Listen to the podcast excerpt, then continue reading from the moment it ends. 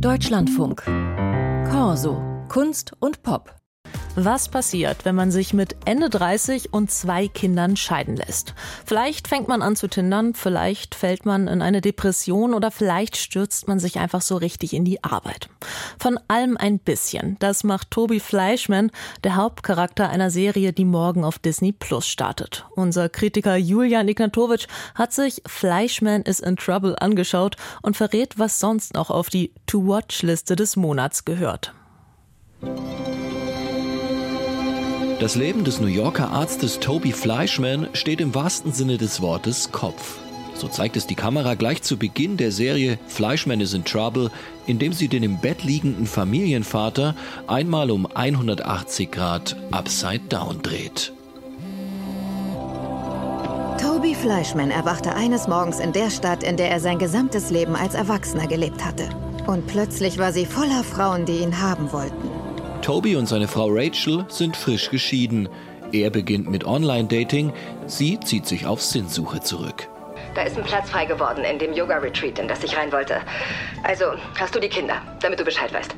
Seine Jugendliebe ist weg. Der alleinstehende Toby versucht nun, Kinder, Karriere, Neuanfang und Dating unter einen Hut zu bekommen.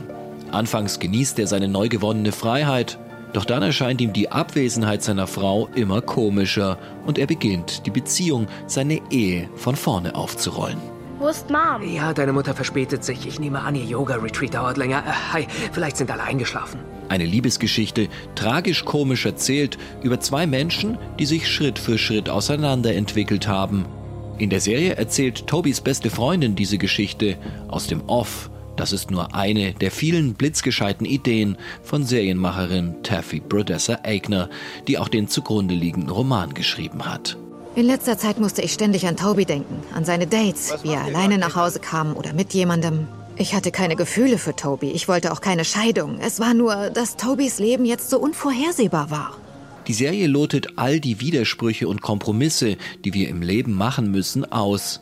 Single sein oder Beziehung, Job oder Familie, Freiheit oder Verantwortung. Das sind Fragen, die sich Toby stellen muss, wobei er feststellt, dass das oder meist ein und ist. Genau das macht die Sache so schwer. Single sein und Beziehung, Job und Familie, Freiheit und Verantwortung. Wir kennen das. Dazu kommt das ständige sich vergleichen, in Tobys Fall, der im Kreis seiner reichen Bekannten an der Upper East Side als Arzt, fast als arm gilt, macht das Umfeld sein Gefühlsleben nur noch komplizierter. Kann ich dich mal was fragen, Toby? Nehmen wir an, deine Kinder möchten Medizin studieren. Was sagst du dann? Und dann überfällt ihn ein schrecklicher Verdacht. Ist seine Frau etwa? Nein, keine Spoiler, dafür eine klare Empfehlung. Fleischmann is in Trouble auf Disney Plus. Herausragend. Wie wäre es in Zeiten so einer Lebenskrise mit einem Umzug zum Mond? You'll be saying, wow, I love living on the moon. Ja, richtig gehört. Jack Billings verkauft Grundstücke auf dem Mond. Er tut das in einer Welt, die an die 1970er Jahre erinnert, doch in der Autos schweben, Roboter die Drinks in der Bar servieren und die nächste private Mondrakete nur ein paar Wochen entfernt ist.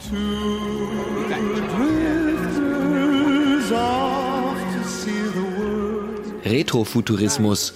So schön wie in der Serie Hello Tomorrow hat man die Zukunft selten gesehen. Doch leider schafft es die Serie nicht, diese optische Strahlkraft in eine interessante Story zu überführen. Die Charaktere bleiben so oberflächlich wie die Arbeit, bei der wir ihnen zusehen. Als Verkäufer verkaufen sie unglücklichen Mittelstandsamerikanern das Glück in der Ferne auf dem Erdtrabanten.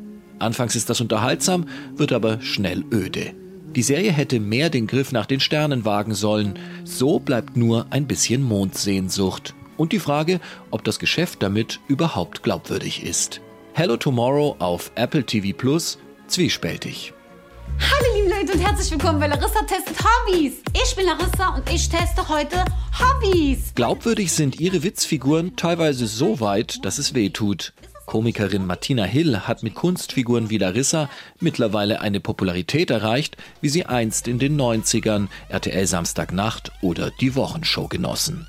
Das Prinzip ist fast das gleiche. Witze über das Privatfernsehproletariat, über bildungsbürgerliche Snobs, pseudospannende Krimiserien oder Werbespots.